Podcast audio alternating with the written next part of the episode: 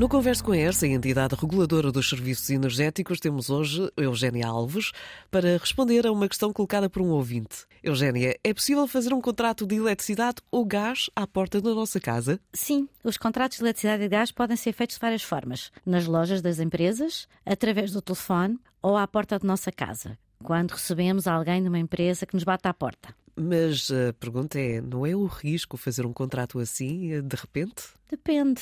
É muito importante saber o que estamos a fazer e conhecer bem as condições do contrato antes de assinarmos qualquer documento.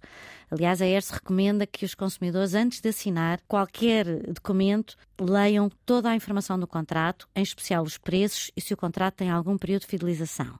Se não tiverem certeza das informações, podem pedir para ficar com a proposta da empresa, sem assinarem, e depois de lerem tudo, ou mesmo até pedirem ajuda a um familiar, a um amigo, para perceberem a informação, então podem tomar a decisão de fazer ou não o contrato. E por telefone também é possível fazer contratos. Sim, nesse caso, se a chamada uh, for iniciada, for efetivada pela empresa, o contrato só é válido depois de enviarmos a nossa confirmação por escrito. Mas atenção, esta confirmação pode ser feita através de, do simples envio de um SMS a dizer sim ou aceito, por exemplo.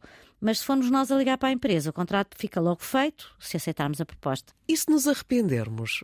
Podemos desistir? Sim. No caso dos contratos feitos por telefone ou através da internet, o consumidor tem 14 dias seguidos para cancelar o contrato sem ter que apresentar qualquer justificação. Se este contrato for feito à porta da nossa casa, esse prazo passa para 30 dias. Caso seja essa a vontade do consumidor, a ERS recomenda que o pedido de cancelamento seja enviado por escrito para a empresa. Obrigada, Eugénia. Lembramos que se tiver mais dúvidas sobre este tema ou sobre outros assuntos relacionados com a eletricidade, o gás ou a mobilidade elétrica, converse com a ERS, enviando um e-mail para conversaantena1.ers.pt.